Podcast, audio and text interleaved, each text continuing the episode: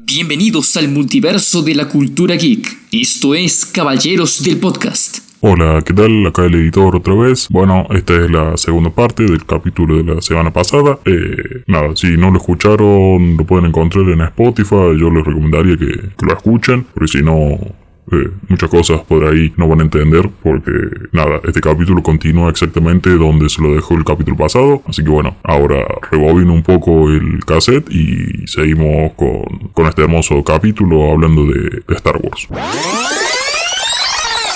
Volvemos. Se estrena en La amenaza fantasma. Lo mejor es el villano, las coreografías. La música, la música de la, pre- de la, tri- de la- la trilogía de precuela, para mí es mil veces mejor que cualquier otra trilogía de Star Wars. La música es increíble. Sí, para mí es, es precuelas, original y ponerle las secuelas. Por, por hablar de películas nomás. La primera fue como ese. Bueno, fue encima de 2001, si mal no recuerdo. No, 1999 creo que salió. En el 99 sale La amenaza fantasma. Era volver a ver a Star Wars en el cine. No fue el gran boom que por ahí hubieran querido. En crítica no estuvo tan buena. Viene el ataque de los clones. Ya ahí se empieza a abusar demasiado de los efectos por computador y la pantalla verde. Sobre todo por el tema de tenés que hacer un millón de, de soldados clon. Eh, pantalla verde. No hay más extra. Pantalla verde ya fue.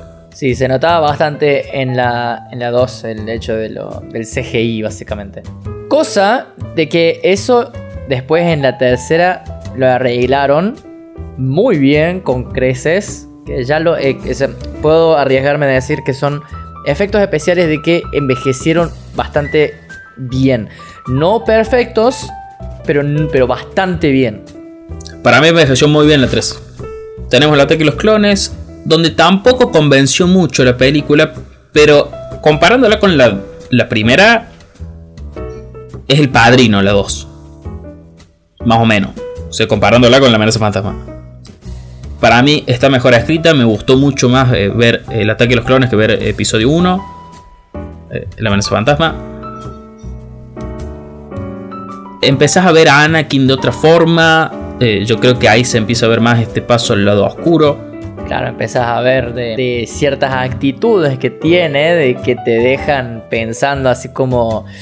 eh, o sea, si ya conocías más o menos la historia de quién es Anakin, entonces ya te das una idea de cómo empieza su camino hacia el lado oscuro. Los que no sabían quién era Anakin, es como que ya quizá empezaban a pensar de que mm, está haciendo cosas poco cuestionables, ¿no? Claro, bastante cuestionables. Después tenemos el episodio 3, que como decía Octavio, tecnológicamente, primero tecnológicamente se grabó todo en pantalla verde. O sea, yo creo que tecnológicamente es increíble poder ver y decir, todo esto es pantalla verde, no existe nada. De lo que vos ven, es- eh, no existe nada. Me parece muy loco. Primero que... Y después, bueno, la parte mala. Es complicadísimo para los actores laburar con pantalla verde. George Lucas nunca fue un buen eh, director de actores. Pero decís, todo eso es pantalla verde, decís, wow, qué cosa grosa. La 3 Claro, de hecho, una de las cosas que criticaban justamente del hecho de la dirección de actores. Claro, de los actores, George Lucas no sabe dirigir actores. más que nada por eh, Hayden Christensen. Y por Ewan McGregor también lo critico a George Lucas. Vos ves todo eso y decís, wow, qué, qué loco. La 3 para mí es la gran película de las precuelas. Tienen unas coreografías de pelea increíbles. La música se va al carajo. Es increíble todo.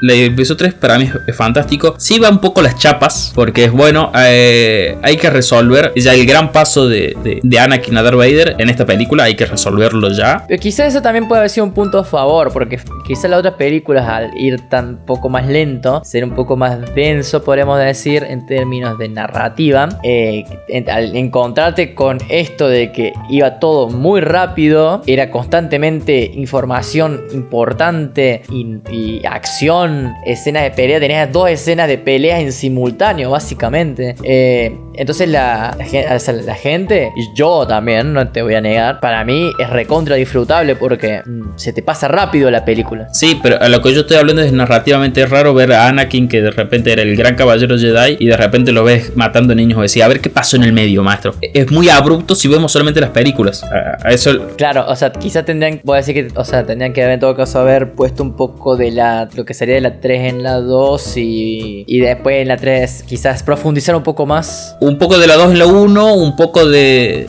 de la 3 en la 2 y así. Claro. Hubo como un mal ahí manejo, pero bueno. La 3 es recontra disfrutable, tiene unas coreografías de pelea increíbles.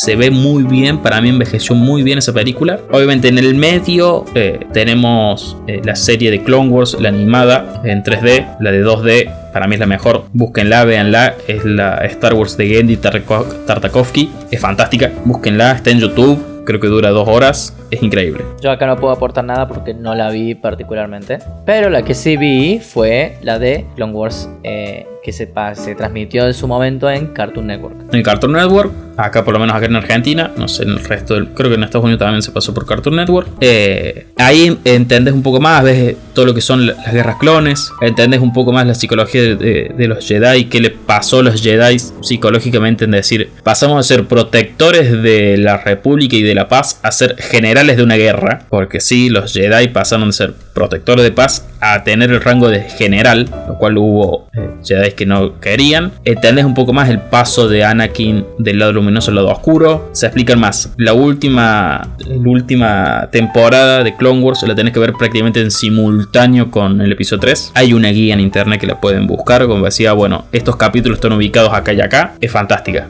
La, serie Clone Wars, por más que yo soy fanático de, quiso eh, Kendy Tartakovsky, les quiso George Lucas con Dave Filoni, es fantástica y se entiende más este paso. Después tenemos las secuelas que para mí mejor ni hablar para mí lo mejor es The Force Awakens y las otras me están ahí, me. Es que mm, en realidad The Force Awakens es básicamente volver a contar con otros personajes, claro, episodio 4, con otros personajes y un pequeño, una pequeña modificación de guion y nada más. Pero está bien utilizó el valor nostalgia, lo cual no lo utilizan eso en el resto de las películas, en las otras dos. Exactamente, y aparte de que tenés tantos guionazos, podríamos decir, en las otras películas, tantos agujeros de guion también. Y cosas que no se terminan de explicar. Especialmente con la última, la última para mí fue un moco, sinceramente. Eh, no, en su momento, o sea, a ver, yo cuando la vi, a ver, yo quiero aclarar una cosa, que que te diviertas viendo una película no quiere decir de que no puedas criticarla y decir que fue una mala película, igual que una serie.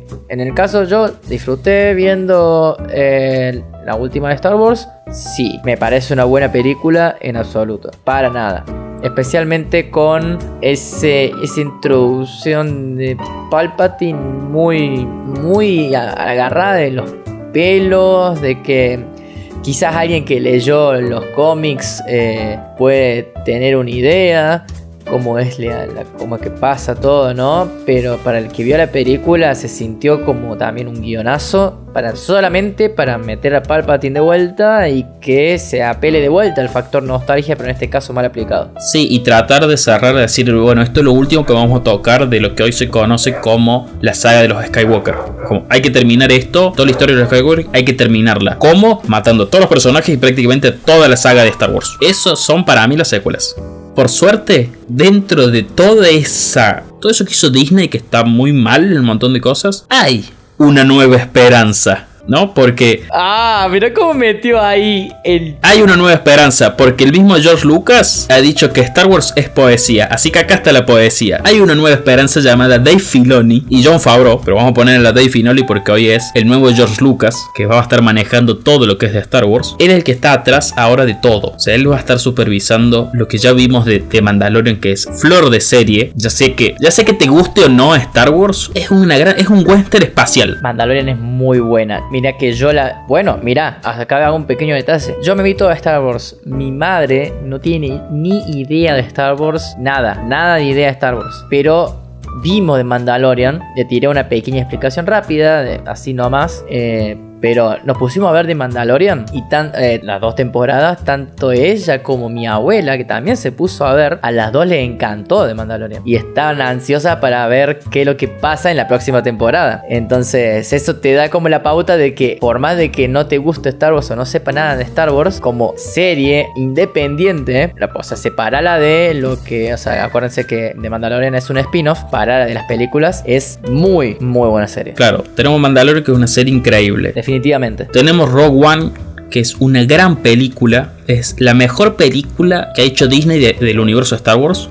Rogue One es muy buena. Tenés otras que te decís, eh. Tenemos el gran ¿por qué hiciste esto? de Disney, que es eh, solo, no la vean. De hecho, lo mejor, eh, lo mejor que tiene solo, se los voy a decir ahora para ahorrarle las molestias, aparece Darth Maul en un pequeño cameo. Ya está, ahí quedó. Eso es todo, muchachos. Después tenés. Y después tenés series eh, que, bueno, tenés varias series como. Bueno, eh, tenés Rebels. Si vamos con series de personas, tenemos la de la del libro de Boba Fett, que está actualmente en la más 9. El Book of Boba Fett, que es un poco. eh, esa a mí me gustó, pero sí, comparado con The Mandalorian, eh, es un poco menor el libro de Boba Fett. Ahora, bueno, estamos ya por nada, que está por salir la serie de Obi-Wan, que creo que todos los fanáticos estamos ahí diciendo que, ve, que vuelve igual- igual McGregor a ser Obi-Wan, por favor, y sale ahora la serie. Tenemos eh, series animadas como es eh, Rebels y Bad Batch, las dos muy buenas. Está también, si no me equivoco, uno que se llama Resistance. Está Resistance también. Tenemos Star Wars Vision, que fue una gran movida eh, al estilo de lo que fue eh, Heavy Metal, tanto en cómic como en película. O por ahí más reciente lo que es eh, Dead